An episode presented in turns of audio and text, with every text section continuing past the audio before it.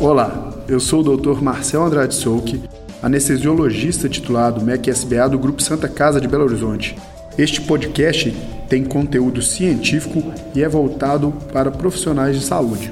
Dose de Saúde SAI, o podcast científico do Grupo Santa Casa BH. Hoje vamos dissertar sobre as considerações anestesiológicas em cirurgias para captação de órgãos. A Faculdade Santa Casa BH oferece a pós-graduação em doação e transplante de órgãos. Acesse o site faculdadesantacasabh.org.br e saiba mais. Bom, para começar, vamos falar um pouquinho sobre a nossa Santa Casa. A Santa Casa de Belo Horizonte já realizou neste ano de 2021 73 transplantes de órgãos sólidos, sendo 33 transplantes renais, 25 transplantes de fígado e 15 transplantes cardíacos. O importante quando a gente fala de ato anestesiológico é lembrar que o ato anestesiológico em si para os pacientes doadores de órgão é uma continuidade do trabalho da equipe do CTI. O que mudou recentemente foi que a percepção do impacto que o manejo perioperatório tem sobre a função primária dos enxertos. Ou seja, o anestesiologista ele influi diretamente no resultado na sobrevida dos enxertos e dos pacientes que são transplantados. É importante ainda salientar que a equipe no centro cirúrgico tem que estar bastante alinhada com o objetivo de diminuir o tempo de isquemia fria, que é onde ocorre os maiores danos ao enxerto, apesar das técnicas de conservação de órgãos, além dos mecanismos inerentes ao processo de isquemia e reperfusão, principalmente o que poderia justificar então as técnicas de pré-condicionamento isquêmico. As metas dos anestesiologistas no, no centro cirúrgico para para esses pacientes em captação de órgão seria, no mínimo, manter uma estabilidade hemodinâmica adequada, com a utilização de vasos pressores quando necessário, a utilização de anestésicos voláteis, e aí podemos pensar um pouco é, num pré-condicionamento isquêmico, né, bastante limitado ainda pela literatura, opioides e bloqueadores neuromusculares todos eles com o objetivo de controlar as respostas hemodinâmicas e ou motoras provenientes de reflexos medulares, além, é claro, de promover uma melhor exposição cirúrgica para os cirurgiões. Em números, a estabilidade hemodinâmica deve ser objetivada com uma pressão arterial sistólica acima de 100 mm de mercúrio e uma pressão arterial média entre 70 e 60 milímetros de mercúrio, pelo menos. A monitorização hemodinâmica avançada deve-se levar sempre em consideração o uso da variação da pressão sistólica de pulso, visto que é, mecanismos mais invasivos podem atrapalhar, inclusive na retirada dos órgãos, na captação dos órgãos.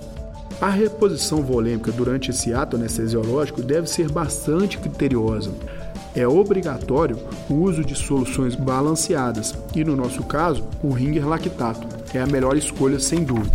O importante é não provocar uma superidratação para evitar danos a outros tecidos que vão ser captados, por exemplo, o pulmão, com extravasamento é, intersticial e edema pulmonar. Temos que tentar sempre manter uma hemoglobina acima de 7, evitando ao máximo transfusões desnecessárias.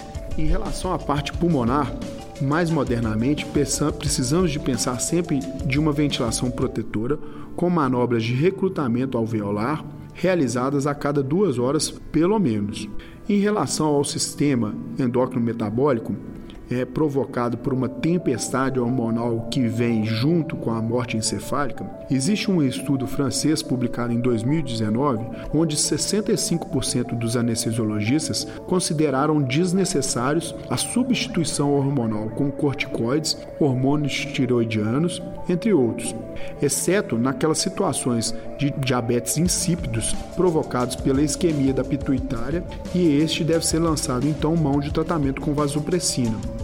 Esse tratamento normalmente já foi iniciado lá no CTI. Os americanos, em suas literaturas, acreditam o contrário, que devem ser lançados mão de todos os hormônios sempre que houver necessidade. A insulina é o hormônio mais frequentemente utilizado, por razões claras na literatura.